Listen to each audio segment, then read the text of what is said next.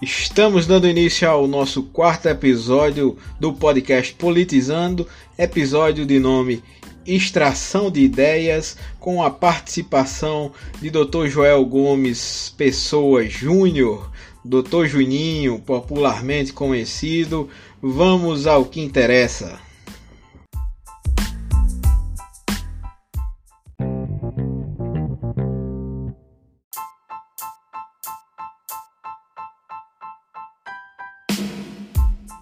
Juninho, para mim é um prazer estar tá recebendo você nesse no nosso novo episódio. É, os outros episódios têm tido uma audiência significativa. Esse eu tenho certeza que não vai ser diferente. A conversa também vai ser muito produtiva, né? Você é um cara que é, a gente não vai só falar sobre a sua profissão, né, que é a odontologia, mas você é um cara muito ligado nos temas da atualidade e eu tenho certeza que vai engrandecer aí nossa conversa. Eu queria primeiro que você se apresentasse aí para a gente iniciar o nosso bate-papo. É, boa noite, meu amigo Pedro Souto. Boa noite a todos os ouvintes. É, como o Pedro aí já falou, é, eu queria me apresentar. Eu sou de Tuparetama, né? Sou conterrâneo de Pedro e vim morar em Recife já tem um tempo para poder estudar. E acabei me graduando em odontologia pela Universidade Federal de Pernambuco. E hoje eu resido em Morena, na cidade de Morena, aqui próximo do Recife, onde, onde eu atuo na minha profissão, tenho um consultório aqui. E já estou aqui há dois anos. É, desde já, Pedro, eu queria agradecer pela oportunidade da gente poder bater esse papo e conversar sobre diversos assuntos aí. Pode ser odontologia, política. Pode ficar à vontade aí para conduzir nossa conversa.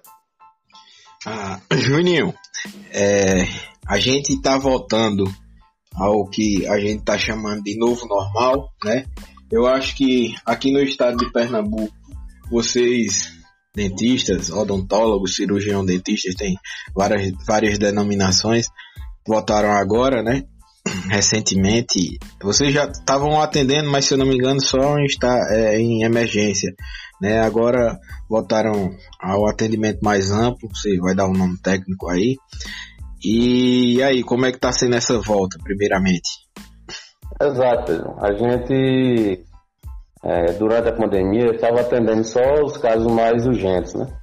Pacientes com, com dor de dente, paciente com fratura, é, a gente estava tendo que atender esses pacientes tomando, logicamente, os devidos cuidados né, da, da proteção, já que alguns protocolos de biossegurança eles mudaram, né? principalmente na nossa profissão, que é uma profissão que você trabalha muito próximo da boca do paciente. Né? Você está ali atendendo o paciente com uma proximidade muito, muito grande e também o motor odontológico, é conhecido como a popular caneta, né? Aquela canetinha que muita gente tem medo, ela acaba gerando uma quantidade muito alta de aerosóis, né? Então a gente precisou usar é, uma máscara diferenciada, a gente precisou usar uma como se fosse uma, uma telazinha protetora na frente do rosto. É, a gente precisou usar uns capós cirúrgicos pra, que são descartáveis para minimizar esse tipo de, de contágio, tanto para a gente como também é, para que a gente não seja vetor de transmissão do vírus, né? Então, é, já nesse mês de junho, a gente já voltou à normalidade, atendendo é, é, os atendimentos eletivos normais, né? E mesmo assim os cuidados continuam para que a gente possa diminuir aí essa curva é, que já vinha diminuindo aqui em Pernambuco e no Brasil essa curva de contaminação, mas é, acompanhar nas, nas notícias, a gente acredita que existe uma possibilidade dessa curva voltar a subir. É verdade. Espero que, espero que isso não, não, não aconteça, mas infelizmente o transporte público que era para os, passageiros andarem é, sem ninguém em pé, é, quando você vai no metrô, você vai numa estação de ônibus, a gente vê que a realidade é totalmente diferente, que não tem essa fiscalização que deveria ter. E é bem provável que a gente tenha uma, um, uma retomada no crescimento aí dos casos de coronavírus. Mas deixa eu te perguntar, o procedimento hoje mudou, né? Então, você está atendendo por hora marcada, você ou, ou, tem assim a espera pode pode chegar lá no, no, no seu consultório e esperar, mas com aquela, aqueles devidos cuidados, deixando é, respeitando o, o, distanciamento social. Como é que está sendo isso? Antigamente, é, pelo menos no meu consultório, ia tanto o pessoal que marcava e também a demanda que ia chegando espontaneamente. Hoje eu estou evitando, só atendo realmente por hora marcada. É, tento dar um intervalo é, de um tempo razoável para que é, acabe não acumulando paciente na recepção, né? Então a gente tenta marcar na agenda um horário que quando termine de atender um paciente, dê tempo em higienizar todo o consultório para é, logo em seguida a gente poder atender outro paciente. É, isso aí, no...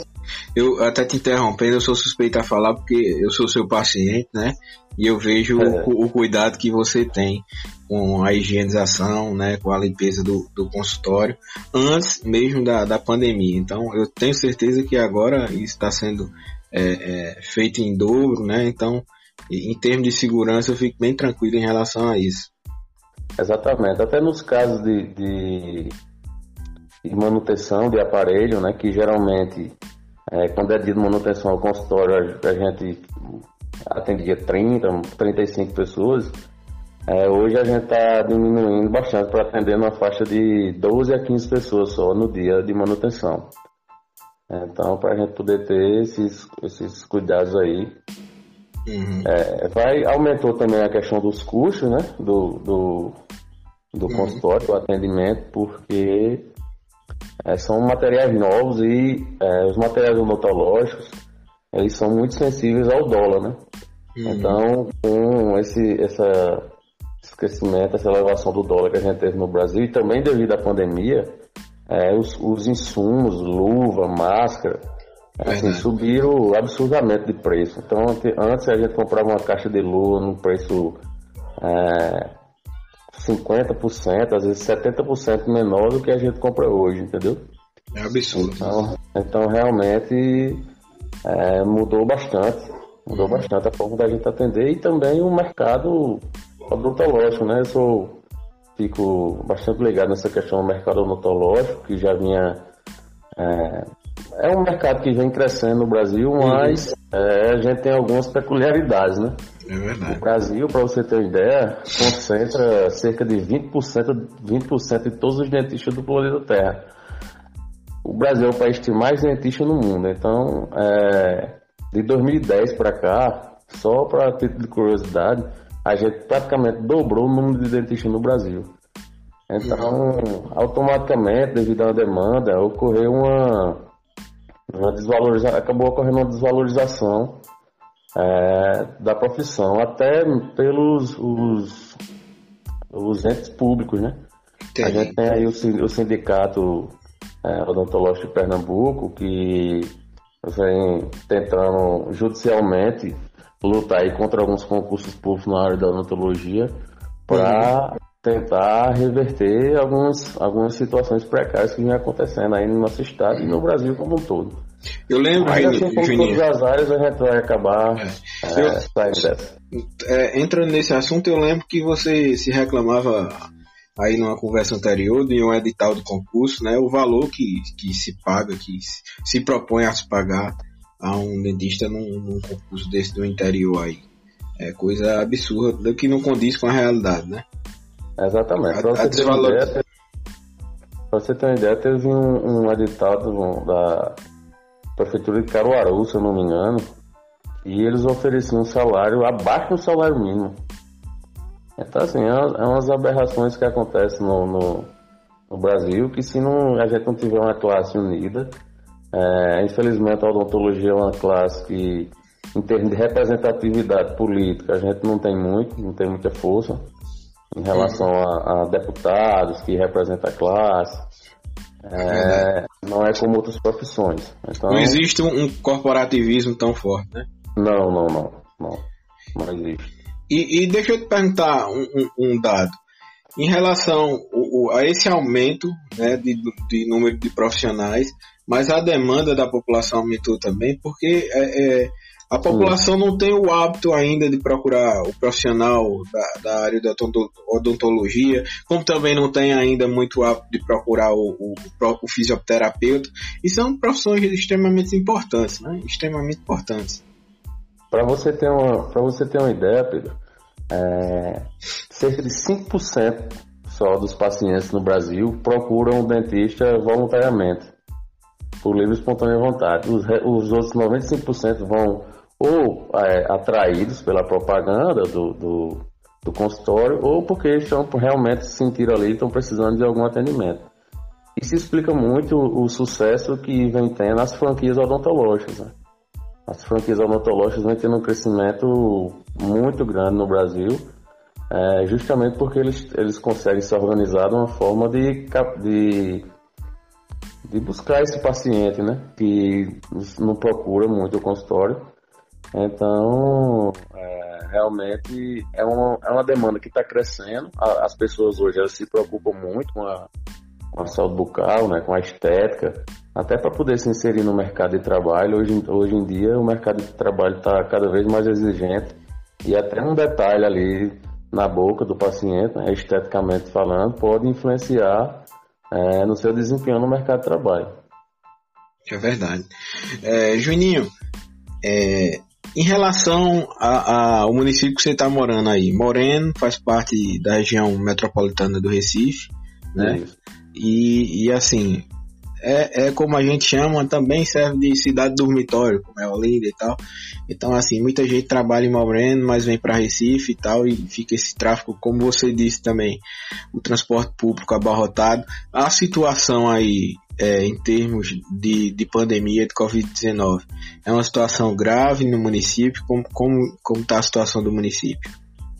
Olha, aqui em Moreno, até recentemente, o governo do estado usou um, um, um hospital aqui, que é um hospital particular, mas que atende pelo SUS, para é, um aumento na, na, demanda de leitos, é, justamente para tentar desafogar é, aí em Recife, em Jaboatão, nas cidades maiores.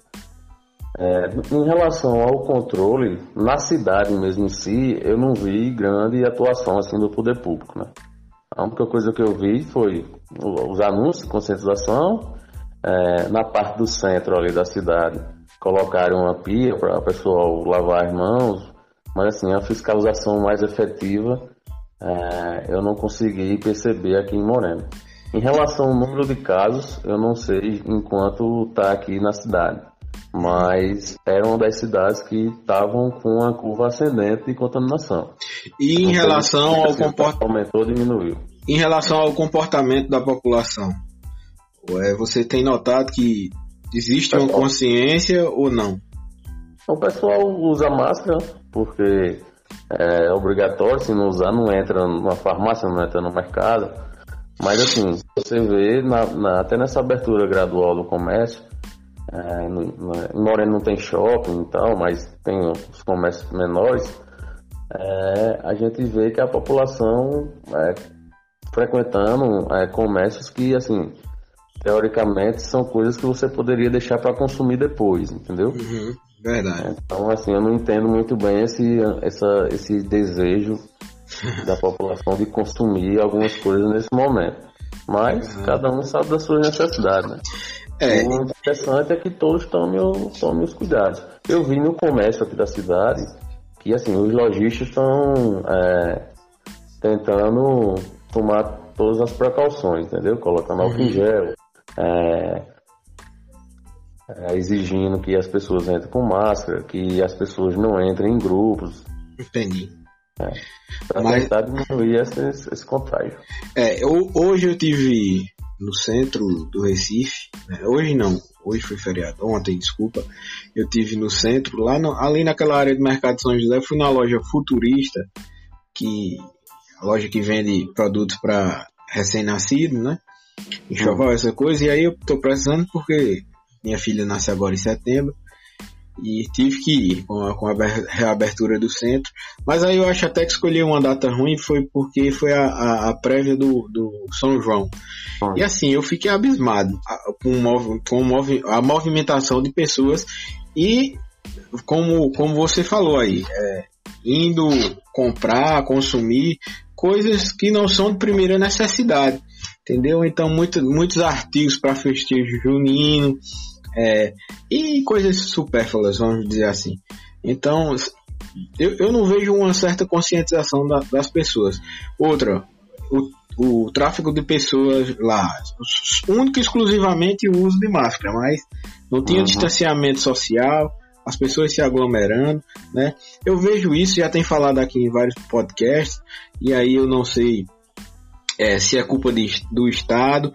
Não quero aqui também fazer um, um, comentário preconceituoso em relação a quem mora na, na zona periférica, na zona é, é, no suburbana também, mas eu noto né, um, um descaso maior por parte dessa população. Uhum, né? Uhum. Assim, eu aqui recentemente, aqui próximo da minha rua, eu vi um pagode é, esses dias e aí tinha cerca de, um, de umas 35 pessoas conjunto comemorando até altas horas da noite. Deu para escutar daqui e visualizar do, do prédio onde eu moro, né? Aqui em Boa Viagem. E assim eu achei uma coisa absurda isso, um, a falta de, de, tanto de respeito quanto de conscientização nesse momento, de contaminar, de se contaminar, de contaminar os outros, né?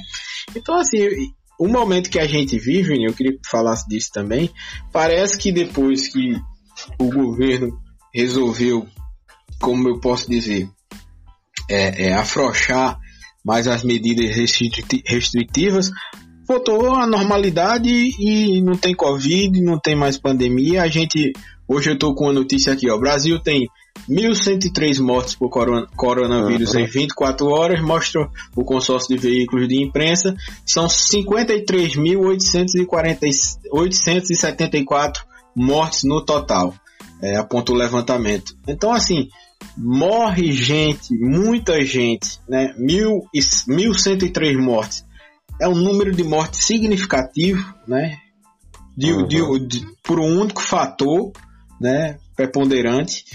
E, e a população parece que voltou à normalidade, colocou a máscara, colocou só o álcool em gel, tá tudo resolvido. Né? O que é que você tem visto? Qual a sua, a sua opinião em relação a isso? É, exatamente. É, eu, na verdade, eu não consigo. É, eu já me peguei pensando várias vezes sobre isso. Eu não consigo é, entender o que é que a população está esperando para poder é, se assustar com o que está acontecendo. Então, como você disse aí, a gente está se aproximando de 54 mil mortos. Tem estudos aí que apontam que a gente vai passar dos 80 mil mortos, ou seja, a gente vai ultrapassar os números, o número de mortos da, da gripe espanhola é, que é, aconteceu no Brasil, no mundo e no Brasil, né? É, e eu não sei o que é que falta para a população é, se conscientizar. Em relação ao que, o, você falou da periferia, eu acredito que a, a em relação à periferia, os, os subúrbios, a gente tem um caso que deve, deve ser analisado com um pouco mais de profundidade. Porque se você fizer um, um levantamento, provavelmente o número de trabalhadores na periferia que sejam informais, pessoal que trabalha na, na informalidade, os ambulantes, é, sejam é, muito maior do que nos bairros mais, é, digamos assim, mais abastados, né? Então, eu acredito que devido a esse é, o fator realmente social, a gente acaba vendo um movimento de pessoas bem maior na periferia. Eu digo de pessoas Verdade. trabalhando, certo? Pessoas trabalhando, não em relação a quem está fazendo pagode e tal, aí tá errado. Mas as pessoas que se sentem na. Se sentiam na obrigação realmente de sair para poder é, receber, para poder trabalhar, levar o sustento para casa, realmente na periferia é maior. Até porque hoje não está mais normalizado. Hoje você, em relação aos auxílios do governo, você consegue ver que os bancos se organizaram mais e as filas até diminuíram. Uhum. É, mas no começo, a população, principalmente a população mais carente, ela foi extremamente humilhada, né? É verdade. Pessoas, pessoas que passavam aí 10 horas numa fila em pé, no é sol quente, para receber o auxílio do governo, sendo que o governo poderia ter facilitado muito mais o recebimento, o recebimento, o recebimento desse auxílio, né? Uhum. Então, assim, para o setor financeiro, os auxílios sempre são é, mais fáceis, né? Para as pessoas mais carentes sempre acabam sofrendo mais. Juninho, se eu só pontuar um, em relação a esse comentário que eu fiz sobre a periferia, né, para não parecer uma forma preconceituosa, mas que eu quero dizer também que a presença do Estado lá é menor. E eu não falo o Estado enquanto poder de polícia e, e, e, outras coisas nesse sentido, mas o Estado como um fator social de conscientização, de levar é, ah. informação a essas pessoas, de levar é, é, o atendimento médico a essas pessoas tal. Então, até a questão da educação, e aí envolve vários, vários fatores que a gente não vai entrar nesse, nesse eixo, que a gente ia demorar aí cinco dias debatendo isso, mas essa falta da presença do Estado também, né? Tem, uhum. muito, tem muito isso, né? E aí é um Com contexto certeza. social mais complexo que isso, né? Mas eu concordo com você também em relação a, a, a essas medidas, né? que deve, deveriam ser tomadas, principalmente para a população mais carente, porque o cara já está sofrendo, e às vezes perdeu seu emprego, às vezes não, é, trabalhando no comércio informal, deixou de receber. Uma coisa que eu esqueci de falar aqui, que eu notei bastante também, muita loja fechada. Então você tinha lojas, lojas grandes no centro que acabaram quebrando, indo à falência, e aí fechou, é. né? E a gente não sabe, não, não tem sido feito um levantamento real de como está a situação do, do brasileiro agora, né? Em decorrência disso, né? Desse fator. E aí a gente, a gente, eu falei com o Rogério, inclusive aquela questão da sinuca de bico, que a gente sabe que o povo precisa trabalhar, mas a gente sabe que precisa ter o isolamento social também. Mas aí a gente é, é, é tem que pensar que às vezes o, o, Estado agindo de forma mais imediata e com ajuda melhor nesse sentido, é, daria condição, sustentação para que a gente conseguisse sair dessa, né? Então, um, um, um, modo de financiamento, como fazem com os bancos, então, de subsidiar, Exatamente. então subsidiar esses pequenos negócios também, né? Que aí até falaram alguns aí que não é de interesse deles, não, não é interessante é, é, financiar empréstimos e tal para esses pequenos negócios, mas são os que mais empregam no Brasil. É verdade? Então a gente tem que ter essa consciência social. Né? Se você quiser falar sobre isso também, eu acho interessante. É, não, com certeza. É, o, o, em relação à conscientização é, da população no geral, é, eu vejo muita relação com o problema político. Não é? um problema político do Brasil. As pessoas, principalmente as pessoas, pelo menos eu acredito nisso, eu não estou falando da sua teoria é, unânime não, pelo menos eu acredito que as pessoas, principalmente mais humildes, elas, elas tendem a tentar seguir alguma coisa, né? Geralmente no, no, nos países como o Brasil, países subdesenvolvidos, o líder político ele apresenta um, um, um poder de, de, de de convencimento, de levar as pessoas a seguir o que ele pensa, é muito, muito forte, né? Então, se você pegar ah, a questão política do Brasil, eu estou falando exclusivamente do, em relação ao presidente mesmo. É, se você pegar as frases, tudo aquilo que foi dito durante, durante o início da pandemia, fez com que muita gente deixasse de acreditar na gravidade realmente do vírus, né? Então, quando você tem um agente político dizendo que é apenas uma gripezinha, que é uma histeria, que, que é um Messias, mas não, não pode salvar ninguém. É, você acaba fazendo com que o povo, o povo, principalmente quem segue essa pessoa, porque se essa pessoa tem, está no poder, a gente é, tende a acreditar que a maioria da população, é, uma grande parte da população tende a seguir ela. Que legitimou, que, né? Que já que foi legitimado. Se ele está no poder, ele foi eleito. Então, a, se ele foi eleito, pelo menos uma grande parte da população é, segue o pensamento dele. E eu acho que as pessoas, quando começaram a ter pessoas próximas morrendo, pessoas próximas adoecendo, indo para UTI, indo para coma, as pessoas começaram a ver realmente que se tratava de uma, de uma, de uma pandemia, né? De um, de um, de um vírus é, letal. É, eu, se eu não me engano, foi até Rogério que tinha falado é, que as pessoas se assustavam mais quando estavam morrendo 800 pessoas na Itália do que é, quando... É isso que eu ia falar também. Um ano morrendo 1.300, 1.400 pessoas por dia no Brasil e a gente uhum. vendo na internet gente dizendo que, que vai se curar tomando chá não sei o que, que vai que o, que o vírus é só uma gripe. Ou, então, ou até é gente até gente querendo abrir caixão para ver se de fato, né? É, isso aí. E aí, e aí eu não sei se é o complexo de vira-lata que muito brasileiro tem, que isso é, é, fato também. Dizer, não, morrer um italiano é mais importante que morrer 10 brasileiros, né? Então, assim, eu acho que o pessoal deve pensar dessa forma, porque é, é, eu lamento também as mortes lá na Itália, mas a gente tinha 500 mortes na Itália, o Brasil estava aqui, a população se acabando. Então a gente tem mil mortes hoje, né? Aqui, ó, levantamento aponta ainda que o país tem 1.192.474 casos confirmados. O Brasil tem 10 mil mortes a mais que o Reino Unido e se afasta Exatamente. como o segundo, o segundo mais atingido no mundo. E isso não está chocando a população, a não ser aquela população que tem seu ente ali próximo, né, atingido é, é, pela Covid e, e, vem a falecer. Então, a falecer, eu tenho uma gravidade. Porque é uma, uma doença nova, Juninho. Eu tenho, eu tenho observado isso. Eu queria que você é, conversasse, debatesse isso comigo para ver sua opinião. A coincidência que, que tem em número de gente que tem tido problemas é, cardíacos e, e morrido em decorrência disso. Então, uhum. assim, não sei se você parou para reparar, reparar no nosso município mesmo, lá do Paretama, nesse, nesse último mês, a quantidade de pessoas que tiveram aí problemas cardíacos e vieram a falecer em decorrência disso, né? E não, não foi diagnosticado ou não foi feito o exame, então não sei qual procedimento em relação à Covid.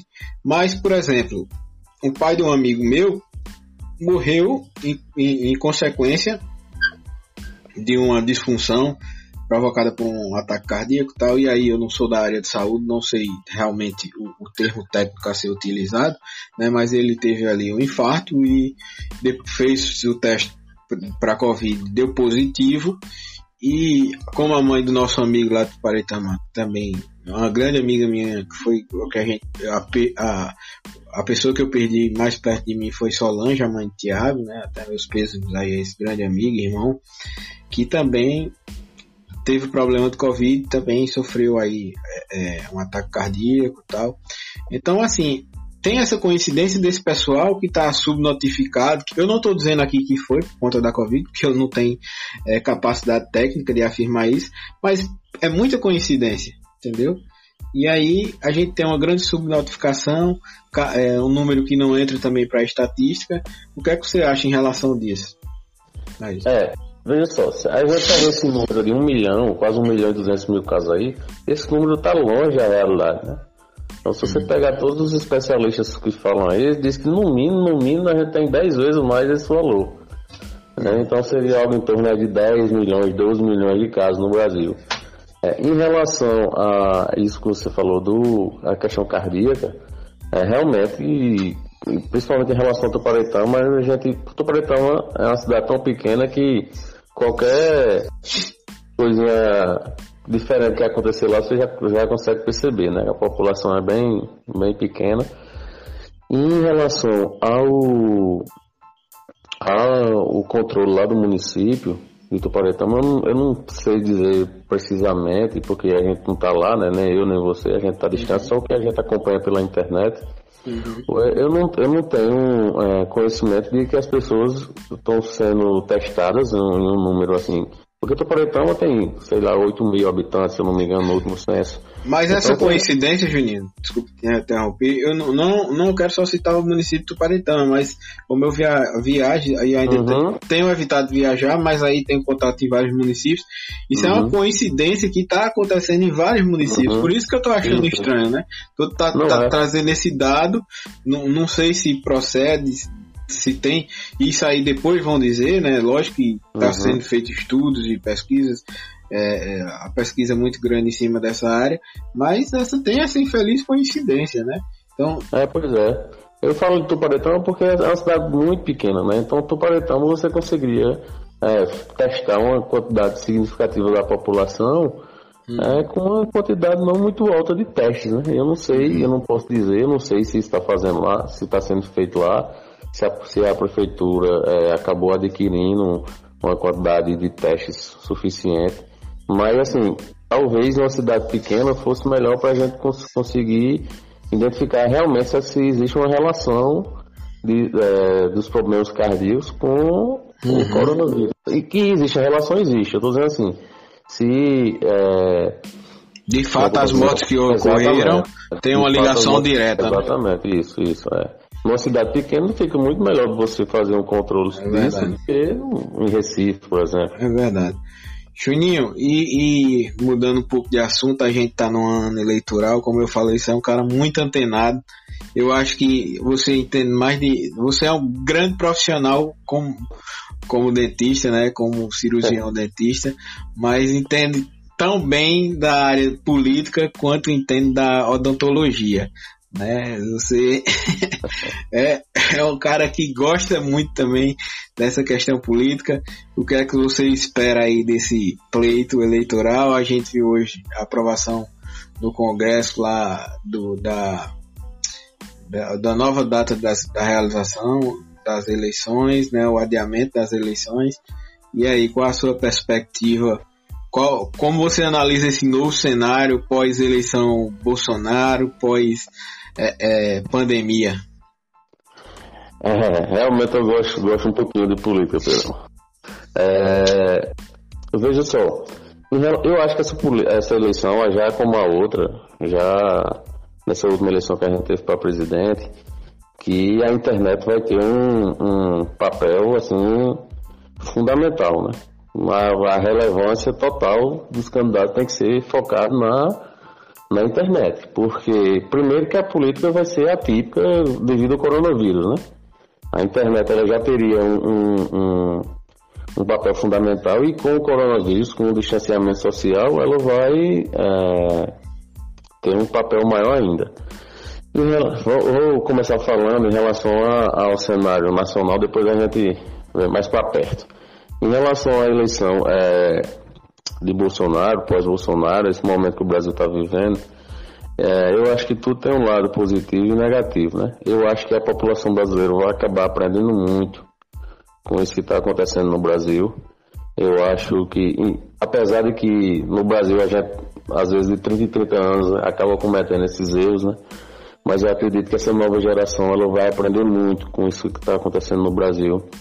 É, eu acho que eu acho que o governo Bolsonaro ele, é, tá perdendo, se isolando cada vez mais. Eu acho que em relação ao apoio político até da população é, que ele elegeu, você já consegue ver nas pessoas que você conhecia, que votou nele, nas pessoas que defendiam com mais afinco, é, que o, a, o, apoio popular dele está se diluindo rapidamente. Né? Eu, eu nunca vi um presidente perder tanto apoio tão rápido como ele. É, vai ter a parcela ali os 10, 12%, 15% que vai continuar apoiando ele, né, é, acreditando em tudo o que ele fala. É, o governo, eu acredito que é um desastre, um desastre total em todas as áreas, na luta contra o coronavírus, na educação, que a gente, é, graças a Deus, já teve, já conseguiu se livrar desse, desse ex-ministro da educação, né, que agora está Uhum. Lá nos Estados Unidos, foragido. Foragido não, que ainda não foi decretado, não mandado de prisão contra ele, mas uhum. é, foi se isolar lá nos Estados Unidos. A gente já conseguiu se livrar, é, mas assim, nas outras áreas, é, educação, saúde, segura, segurança, a gente teve um número é, grande na, na, redução dos homicídios, né? Isso é, uma, isso é uma coisa que tem que ser parabenizada. Também teve a questão do, do coronavírus, que com isolamento social, automaticamente esse número de homicídios ia cair também, mas ele já vinha caindo antes, né? Isso é que a gente tem que reconhecer. Mas em relação na, na relação política, de, de, economia do governo, Paulo, o ministro da Economia, né, no meu ver, não entende, não entende nada do, do, do, do Brasil, não sabe como é que que as pessoas vivem, que sobrevivem no Brasil, o pessoal, o, povo mais pobre, o povo do Nordeste, o povo que trabalha na informalidade, uhum. os profissionais liberais. É um cara totalmente, totalmente intoxicado com o que ele aprendeu lá nos Estados Unidos e acha que. Tem um distanciamento social, né? Muito, muito, muito, muito, Totalmente fora da realidade. É um governo totalmente fora da realidade. Em relação a, a eu não sei se a gente vai querer que a gente fale lá da nossa cidade também. Pô, a gente pode falar de tudo. O podcast é aberto para falar de tudo. Eu só queria, eu só queria pontuar em relação ao, ao cenário nacional que tem se falado muito em, em nacionalismo, né, esse hum. sentimento de pátria. Só que eu acho que, tá, a gente está justamente na contra, contramão. Né? Todo o país patriota, é, que tem sua população patriota na realidade, né? sentimento patriótico, então ele, ele tem o sentimento principal de coletividade, coisa que uhum. a gente não tem no Brasil e a gente viu isso de forma mais escancarada nessa crise do Covid-19. Então, uhum. o presidente age de uma forma, governador de uma, prefeito de outra. Quando você tem um, um sentimento de coletividade, e eu acho que é isso o principal ponto para um desenvolvimento de um país, né? Então, toda a população e não só os governantes, porque eu acho que muito do problema do Brasil, se não o problema do Brasil às vezes é o brasileiro, né? E eu trabalho com política e tento mudar um pouco isso, essa visão, tento falecer com os meus clientes, com o pessoal que eu trabalho, ter uma visão propositiva da política. Então, a gente tem que saber que o povo tem um poder de escolha. Então, se o povo escolheu determinado governante e, e aquele determinado governante não se saiu bem, há a parcela de culpa da população, né? Uhum, senão, senão total em grande parte. Mas é, é, o povo não tem esse sentimento de coletividade, a gente é muito individualista, e aí existe na frente do interesse coletivo, o interesse individual, o interesse partidário. Então, às vezes a gente afunda é, é, economicamente, politicamente, até numa crise de saúde dessa, em decorrência desses interesses individuais, desses interesses partidários. Então, eu acho que lá fora, nos países desenvolvidos, quando você chega a um momento desse, oposição, situação, lado A, lado B, esquerda, direita, né, se une em torno de resolver aquele problema que está sendo causado naquele momento no país. Isso que é um sentimento de, de nação, isso que é ser patriota e não cada um defender seu peixe é, e a gente até de um medicamento fazer uma questão política, como é cloroquina e no tubaína e tal.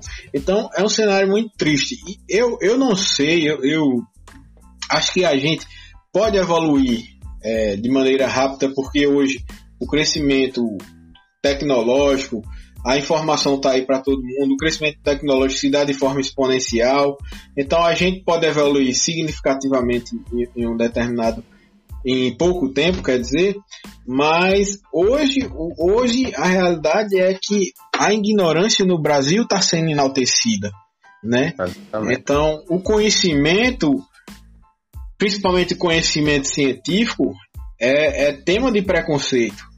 E isso é uma coisa muito grave. Isso é uma coisa muito grave. Né? A gente só, se evol só evolui através da educação, do conhecimento, do investimento. Né? Nenhum país evoluiu é, é, saindo dessas diretrizes. Né? Então, assim, eu acho que a gente vai ter o termômetro dessa mudança agora nessas eleições municipais, né? Uhum. A gente vai saber se, se de fato a gente está evoluindo. E tem essa coisa no Brasil, uma coisa antiga lá da Guerra Fria, de esquerda e direita, tá pautado. Pô, fala em comunismo, coisa que, que, que comunismo, coisa que não existe mais. O Brasil nunca, foi, nunca chegou nem perto de ser comunista. Pois é, cara. Então o cara, o povo fala em comunismo e fica debatendo essas asneiras aí, se eu sou direita, sou esquerda, e deixa o interesse do país, né? Deixa de trabalhar para de fato para o desenvolvimento, seja você de esquerda, de direita, a gente tem que pensar no desenvolvimento do país, da, do município, do estado e principalmente da população. E outra, não existe o, o desenvolvimento de classe A sem desenvolvimento de classe B, C, D ou E. Entendeu? Tudo tá ligado, tudo é um ciclo. Então, se você tem uma classe C que está desassistida lá, ela vai afetar a classe A entendeu? Economicamente, até em termos de, de, de questão de violência. Então, é, é, é tu, é um ciclo, não tem como não ser o um ciclo. Né? A gente tem é. um pensamento muito mesquinho. Você falou, dois, você falou dois pontos aí é, que eu acho muito importante. Primeiro é em relação à população, é, você falou do, da coletividade, é um problema. Isso aí, isso aí geralmente acontece também nessas nas democracias muito novas, né, como é a democracia brasileira. É a população, você não vê nas pessoas um sentimento de culpa. Né, um sentimento de culpa que eu digo é, nos seus representantes. Porque assim, Verdade. a gente não tem 513 deputados que caiu do céu e foram lá para Brasília, não. Todos foram eleitos, todos foram, foram receber os votos nas urnas. E assim, você, você vê a população sempre jogando a culpa na classe política. Uhum. Né? Muito, muito é, em decorrência do, do papel que a mídia, uma grande parte da mídia brasileira faz, né, de criminalizar a política, mas também porque a gente tem uma baixa uma baixa cidadania democrática mesmo no Brasil. Assim, as pessoas elas, elas votam e depois de seis meses elas dizem que o problema é do político e pronto. Entendeu? Uhum. O problema nunca está na, na análise da, que ela fez para escolher aquele político. É, e outra questão que você falou também aí da, em relação à ciência, da, da, da apologia da ignorância que a gente tem no Brasil, é um negócio assustador. Então você vê assim, pessoas é, que nunca fizeram ciências, que nunca fizeram uma pesquisa científica, que não sabem como a pesquisa é feita, quais os métodos que são utilizados, é, questionando é, é, os cientistas que fazem, né, que fazem a pesquisa. Então, assim, não é que a ciência é unânime, não. A ciência erra também. A ciência produz um medicamento, o medicamento não dá certo, tem um efeito colateral, tem aqui, tem aquilo. É, mas, assim, você tem que questionar a ciência com ciência, né? Uhum. Você não pode questionar a ciência porque você acha que, não, eu acho que esse remédio é, vai, vai me salvar disso e vou tomar, não. Então, assim, é uma coisa que você vê na internet é verdade. E tem coisa que é indiscutível, né? Leis da física que são indiscutíveis, é. então o povo questionando. Eu vejo muito meme em relação a isso. Que é, um, que é, que é uma, uma coisa. Eu não sei. É um negócio assustador. É, tem 7%, é. só na pesquisa, que 7% dos brasileiros acreditam que a Terra é plana. É um absurdo. Se você, se você pegar uma população de 200 milhões de habitantes, 7% é muita gente. É verdade. E, então, não, assim, e tem gente no poder, tem gente que está é, caracterizado de formação ou de formador de opinião que tem essa mentalidade, né? O problema é esse. O, então... o grande guru do governo atual, o guru intelectual, e coloque aspas aí nesse intelectual, é, é terraplanista, né? Então, tem é. deputado federal terraplanista. É verdade. O deputado federal que é médico, ou seja, o cara é médico, ele fez no vestibular, será que no vestibular ele, ele ia colocar na questão lá que a terra era plana? Uhum. E Entendeu? o guru que não passa de um guru, né? Porque de intelectual a gente sabe que não, não tem nada. Exatamente, exatamente. Mas tem gente, mas tem gente, é um cara que eu não gosto nem de citar, porque inclusive, gente... ele tem, inclusive, ele tem um livro que é, a gente devia fazer uma campanha para mudar o título. Uhum. E ele tem o título é O que você precisa saber para não, não ser idiota. É e o título era para o título era para você ler esse livro e ser um idiota. É verdade, é verdade. Então a gente tá falando de Olavo de Carvalho, né? Assim, é. Já que cabe citar o nome de, dessa figura, né? Que, que também veio a veio, tomou uma, uma certa notoriedade nesse, nesse tempo. E tem gente com formação que, que acha que de fato ele é um filósofo, que ele é uma pessoa que tem um pensador, um, né? um pensador é, contemporâneo, né? E o cara, assim, desculpa até dizer, para mim é um dos maiores imbecis da atualidade. Então, é, desculpe quem for à la vista e assiste o podcast o, e escuta o podcast, mas é, é, tem coisa aqui que a gente tem que emitir a nossa opinião pessoal, né? Principalmente quando é uma coisa que desinforma. Eu acho que esse cara está fazendo um desserviço muito grande à, à população brasileira. Né? E, e, principalmente eu não gosto nem de dar audiência a esse tipo de, de pessoa. E, uma coisa que eu acho é que é, tanto a população, é, a mídia, principalmente a mídia brasileira, uhum. ela, ela acabou sendo muito conivente com esse tipo de, de esse tipo de gente, esse, esse tipo de pensamento, sabe? Uhum. Acaba dando espaço, é, você vê uhum. programa, de tele, programa de televisão que faz é, documentários sobre os terraplanistas, entendeu? É verdade. Isso, isso você acaba propagando uma, uma, uma, ideia na população que a população que não é nem tão, tão instruída como a brasileira, né? E você acaba propagando uma ideia dessa e essa ideia acaba pegando mesmo. É verdade. Às vezes na busca de audiência, de desinformação, né? Você traz essa, essa pauta aí. E aí um momento que a gente vive não está propício para isso não. Porque existe um percentual de, de, de pessoas que acreditam em tudo que se colocar para ela, né? Mas. Tomara que a internet agora com esse inquérito das fake news, com toda essa legislação que está tá se pensando em formalizar no Brasil, deixe de ser uma terra sem lei, né? Uhum. A internet hoje é uma terra sem lei. Ela veio, é, trouxe muita facilidade, muita informação. Hoje você se informa sobre qualquer assunto, assim, dentro de um segundo. Só pesquisar lá. Tudo que você pesquisar na internet tem.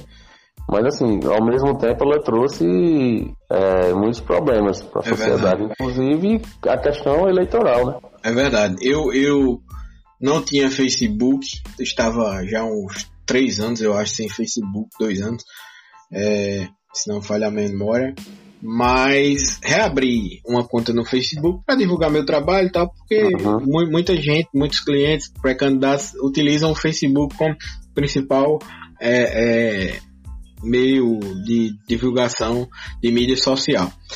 Mas eu fiquei é, horrorizado com o que o Facebook se tornou em, em, um período tão curto de tempo. Então, o Facebook é um mundo dentro, dentro da internet ah. e, e, é muita desinformação, é muito conteúdo é, é, besta, vamos dizer assim. Eu, eu, não sei o termo que eu poderia utilizar, conteúdo fútil, né? E, e de desinformação mesmo. Então, eu acho que 90% hoje do conteúdo do Facebook é, é, é, um conteúdo que, que não traz benesse nenhuma para ninguém. E aí eu fiquei abismado, né? Tanto que entro muito pouco no Facebook só para divulgar meu trabalho e falar com alguém que falou comigo em relação ao trabalho. Mas é, a gente tá alimentando, né? Esse pessoal aí e dando margem para é essas teorias conspiratórias através é desse tipo de coisa. E é um ambiente doentio, se você prestar atenção. Eu não sou da, eu não sou da, da área de psicologia, não, nem psiquiatria, mas é um ambiente doentio. Se você parar no Facebook para olhar os comentários de algumas matérias jornalísticas, é, é um negócio assim assustador, assustador mesmo. Eu, eu gosto muito do tema de, de até tem alguns livros aqui falando sobre transtorno de personalidade e tal. Gosto muito de ler sobre o tema. E às vezes você acaba identificando, mesmo sendo da área, mas uhum. esse, esse traço de perfil. Gente que a gente, lá próximo a gente, inclusive do Paretama, que eu não sabia nem que tinha é, a, a, poderia ter algum tipo de transtorno ou tinha aquele pensamento, né? Mas você vê debatendo uma coisa doentia mesmo, gente próxima mesmo. Eu vejo comentário bizarro, comentário absurdo, né? Utilizando o Facebook aí para disseminar desinformação, ódio e outras coisas mais. E, e, e eu, desculpa a, o termo, mas é, é, é compartilhar burrice, né? É, e eu pedi você que, é, que você que trabalha com política, com política e com políticos, uhum. é, a internet se tornou um ambiente que você, é, em pouco tempo, se você tiver uma estrutura como é, a gente está vendo o STF investigando aí de, de disseminação de, de, notícias falsas, você consegue é, destruir a biografia de um político, às vezes sério, com certeza. Em, em, dias, em poucos dias você destrói a biografia da pessoa, essa, essa pessoa nunca mais consegue reparar essa biografia. Não, em um dia assim, você é faz isso. Né? Os políticos têm que, têm que se preocupar com é isso. Verdade. Não, tem que ter uma preocupação tremenda. A gente tem não só as fake news, tem deep fake news. Então você tem um aparato tecnológico hoje muito grande que você consegue fazer edição de vídeo, edição de voz. E aí qualquer um cara que tenha é, é, que quer agir de forma ardilosa para prejudicar qualquer um político, ele se utiliza dessas ferramentas e desconstrói a imagem né, de qualquer pessoa ou qualquer político dentro de, de de poucos minutos, vamos dizer assim. E aí você pega um outro blog que vai, consegue divulgar isso, e daqui que você venha desfazer, porque a, a, a informação é, maléfica, a informação ruim, ela é disseminada de forma muito rápida, né? Ela chega na população, a gente tem a fofoca, a gente gosta, o brasileiro gosta muito de fofoca, e isso chega, principalmente da classe política, então isso é, é, é chega muito rápido na população. Daqui que você venha desconstruir essa imagem negativa, leva um certo tempo, né? E às vezes nem consegue. Né? Às vezes você Mas... perde, inclusive, um, um, uma eleição, um mandato em decorrência disso. Né?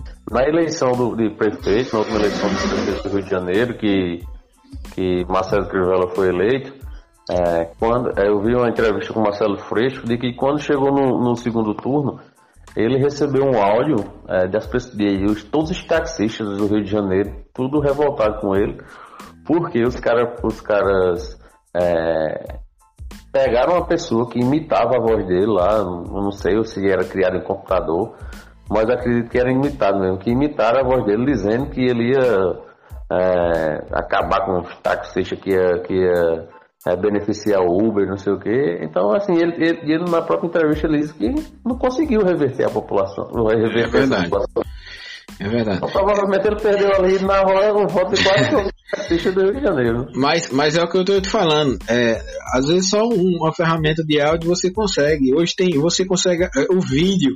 Você pega aí a Deep Fake News, pode procurar depois aí na internet. Vai ter vários vídeos de pessoas, pessoas fazendo isso e passando por outra pessoa. Então ela consegue fazer essa edição que cria um vídeo com a voz, com tudo, e dentro que a pessoa real. E aí, meu amigo, tá feito o estrago, né? E, e, e isso é, é, se espalha muito rápido. Então a gente tem que ter total cuidado. Então a gente não tem que fazer só a divulgação hoje na internet, mas como também essa prevenção. Né? Quem trabalha com política, a gente trabalha muito com prevenção também hoje em dia, não é só a questão da, da, da divulgação. Mas, é, e em termos de política municipal, o que é que você está achando aí? Vai ter alterar muita, muita renovação no quadro aí de vereadores, de prefeitos no, nos municípios. Eu gosto de escutar a sua opinião também. É, em relação à renovação para vereador, geralmente em cidade pequena é mais complicado, né? A gente sabe que em cidade pequena o vereador que está no mandato ele tem uma. Se ele fizer, lógico, ele tem que fazer aquele trabalho que a gente sabe que os vereadores fazem no interior, de uns vão mais para a parte do assistencialismo, outros vão mais para a parte do combate, quem é da oposição é, de combater as, o governo e tal.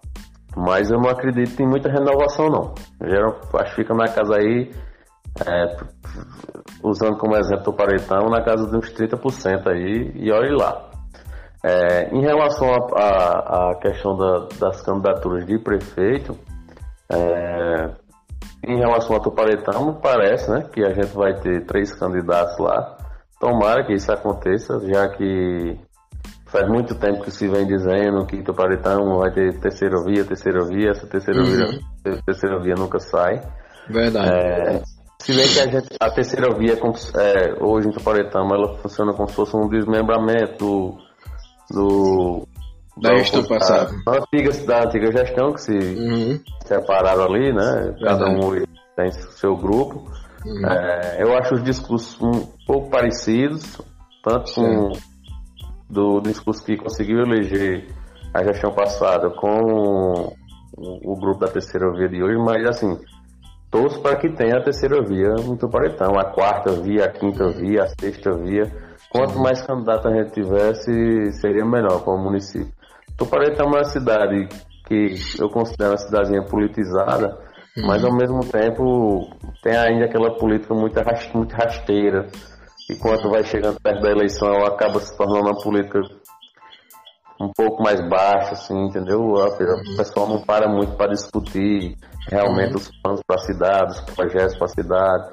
Começa a campanha mais na questão pessoal, aí tem uma família, coisa do interior, né? Quem, é do, quem escuta o podcast que não é do Paretama, quem é do interior, ele vai saber, né? É verdade. família, se o cara da família faz uma aposta com outro cara, todo mundo da família vai porque o cara fez uma aposta. Então, é assim, verdade. Isso, isso, isso, é falta de debate político. De, falta de política e entra a politicagem, né? Exatamente. E assim, a gente é quanto mais candidatos tiver, em Tuparetão, São José da Egito, Tabira, Caruaru, Recife, Quanto mais candidatos tiverem, é, mais a população vai começar a se interessar pelo debate. É verdade. Porque vai, vai vir aquele candidato que talvez não se eleja no, no, no Mas vem com ideia diferente. Tenha poucos votos, mas se ele levantar o debate, uhum. vai ter alguém que vai prestar atenção.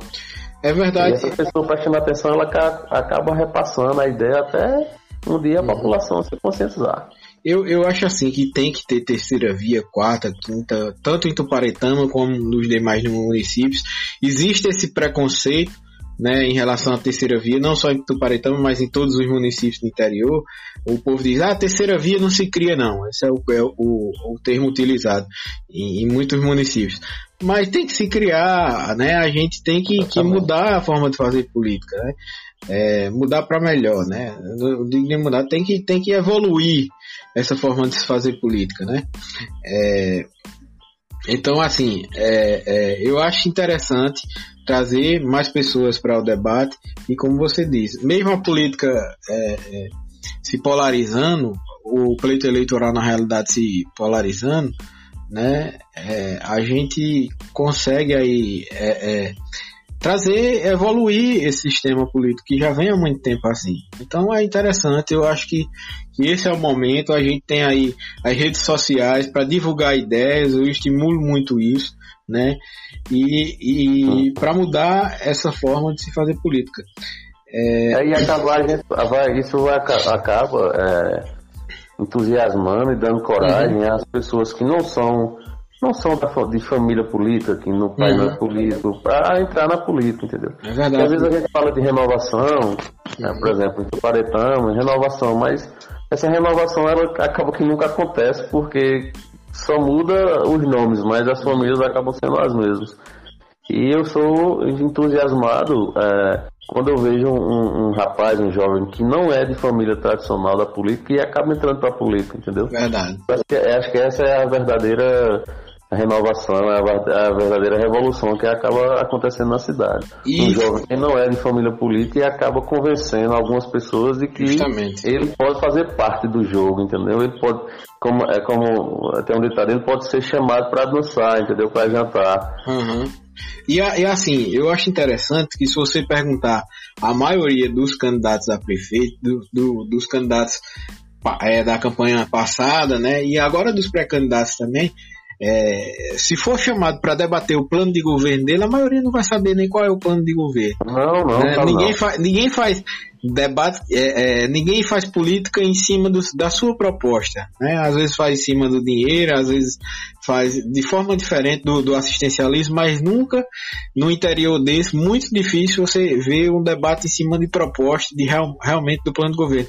Então, quando chegam novas pessoas que trazem é, é, o debate para propostas, é muito interessante a gente ter uma evolução muito grande, porque mesmo o cara que ele vá ser eleito pelo assistencialismo, pelo dinheiro ou qualquer outra do tipo, ele vai ter que fazer alguma coisa porque aquilo ali foi debatido, né? A situação do município foi debatida, a situação ruim, é, o, o, o que a necessidade do município, né? Então eu falo muito que a gente hoje está evoluindo e tem que inovar. Não gosto de falar da palavra mudança, não falo, já disse aqui no podcast inclusive, porque mudar pode ser para pior, né? Então acho bom evoluir, a gente inovar e assim, e pode, e pode, e pode mudar e não ser mudança assim é, efetiva, né? Por exemplo, é, eu sou filho, meu pai é político, né, na minha cidade. É, eu, eu, se eu me candidatar a, um, a algum cargo, a vereador em Tuparetama, e me eleger, é uma renovação política de nome, mas assim, teoricamente é a mesma, o mesmo, digamos assim, não é o mesmo pensamento, mas é a mesma ideia que vem, entendeu?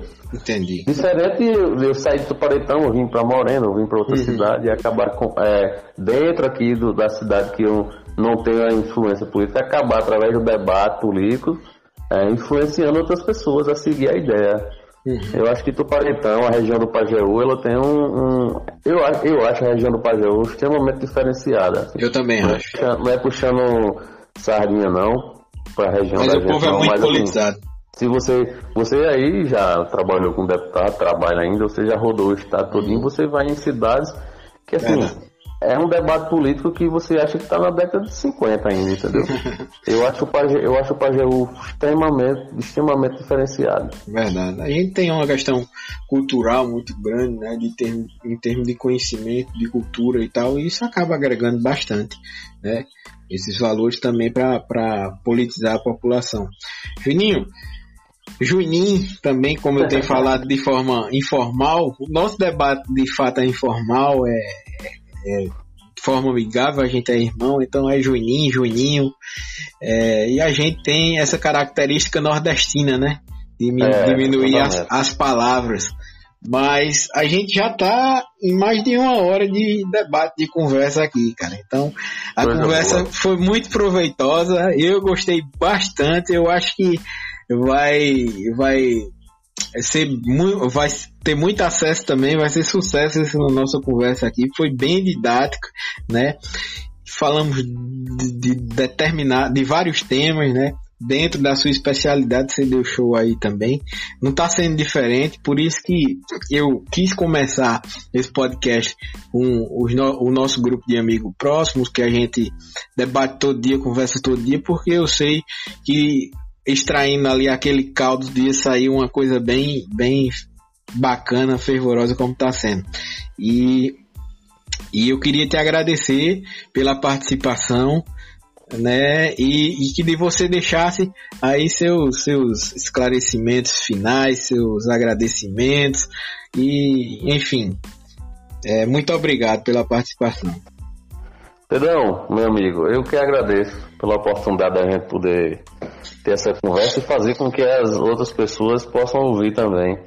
É, eu acho eu acho muito bom, acho arretado demais essa sua iniciativa aí de, de criar isso, começando pelo, pelos amigos mesmo, para até você se familiarizando mais, né, pegando mais o manejo da coisa. É. Mas eu acho eu acho importante demais. Principalmente eu acho importante tanto para todas as pessoas, as cidades, mas também importante para a cidade da gente, sabe? Uhum. Porque mesmo a gente estando distante, é, querendo ou não, é a cidade que a gente gosta mais, né? Sempre quer estar voltando. E assim, eu acho que, eu acho que esse, esse trabalho que você está fazendo do podcast é extremamente importante para o Paretama também. Não só como as outras cidades, eu já vi gente aí de Caruaru comentando, gente de outras cidades Cidade nem, nem, nem nunca tinha nem visto o nome, pessoal tá tendo acesso. Mas eu queria, eu queria lhe agradecer aí pela oportunidade, é, deixar uma mensagem para as pessoas de que tenham, tenham fé de que essa situação vai passar aí e logo logo vai estar todo mundo é, trabalhando normal, quem perdeu o emprego vai conseguir um emprego novo. Uhum. É, e que em relação à política a gente tenha o Brasil tem amadurecido um pouco com isso que vem acontecendo aí e que a gente não cometa mais os mesmos erros, né? É verdade. É, eu acredito que a população ela vai, vai, vai tomar uma lição muito importante disso que vem acontecendo no Brasil. Vamos, Mas vamos. Eu, quero, eu, quero, eu quero agradecer. E logo, logo a gente tem outra conversa aí sobre outros temas. Verdade, vamos torcer para isso. É, só para é, informar, a título de informação, vamos dizer assim, é, essa temporada do podcast vai ter mais três conversas. Esdras, Samuel e, e nosso amigo Helder, meu, compa meu compadre Bom, Helder, né? E aí a gente encerra essa temporada do podcast e volta numa outra temporada de podcast, Juninho, é, com uma ideia nova, com um formato novo. Algumas pessoas que eu vou trazer para entrevistar, e aí eu estou esperando passar mais esse tempo de pandemia, mas algumas pessoas que, que eu selecionei, eu vou citar, por exemplo, um cara que vende livro, tem uma banquinha, tem um sebo na Rua da Aurora, e é um cara incrível que eu encontrei com ele, é, conheci essa figura, é um cara que ele não só transmite é, é, ele não só vende conhecimento, mas consome conhecimento também. É um cara que tem uma alegria de viver. Você chega lá para comprar Muito um bom. livro e, e, faz uma sessão de terapia. Então, nessa segunda parte do nosso podcast, a gente vai trazendo também como eu vou, eu vou conversar com pessoas em situação de rua, né? Tem Muito um cara, bom, um, um, um, um rapaz que mora lá na Boa Vista, que eu conheço, que é um cara culto, mas infelizmente aí pela a, é, pela infelicidade da vida, hoje está vivendo situação de rua, mas quero trazer ele para conversar comigo no podcast, trazer essa experiência, essa vivência, né? Porque muita gente não sabe como é essa realidade. Também. Muito boa ideia, muito boa mesmo. Próximo aqui tem um pessoal de um, um, um grupo de venezuelano. Pretendo gravar um podcast com ele também para a gente saber a situação dele, tanto aqui no Brasil como a situação lá fora. Então, assim, a gente tem muito conteúdo a acrescentar no podcast, tá? É, é muito bom, só, é muito bom mesmo. Só para informar aí a, a, aos nossos ouvintes. Pessoal, muito obrigado por escutar esse episódio. É, o, o, podcast está tendo mais sucesso do que eu esperava, né? Na realidade, eu não almejo nem o sucesso, mas sim compartilhar o conhecimento com vocês. É, é, esse é o intuito, né? Trazer um pouco do conhecimento dos amigos, que eu acho que a gente está trazendo informação para as pessoas. E isso é o que mais importa. É a gente fazer com que de fato nós sejamos um coletivo. Então, até o próximo. Um abraço.